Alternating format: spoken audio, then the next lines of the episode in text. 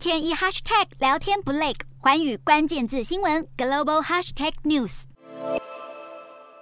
为了避免信贷紧缩，欧洲央行在疫情期间祭出定向长期再融资操作，也就是让欧元区的银行能够获得欧洲央行的超低息贷款。疫情爆发后，欧洲央行曾将利率下调到百分之负一。等于是付钱给银行，请他们向央行借更多钱。但如今欧元区通膨率飙升，六月再创新高，达到百分之八点六，升息是势在必行。欧洲央行正计划在七月进行二零一一年以来首次升息，目前是有意提高关键利率一码到负百分之零点二五，九月升息幅度可能更高，让利率进入正值。要是通膨持续居高不下，也不排除加码升息。但这么做能让欧元区的银行透过利差赚取。暴利分析师预估，根据升息速度的不同，欧元区的放贷业者有可能大赚四十到两百四十亿欧元。银行一边对家庭和企业升息，一边靠纳税人所支持的低利贷款轻松获利，这样的情况恐怕谁都难以接受。根据英国媒体报道，为了避免这样的情形发生，欧洲央行不排除改变贷款条款。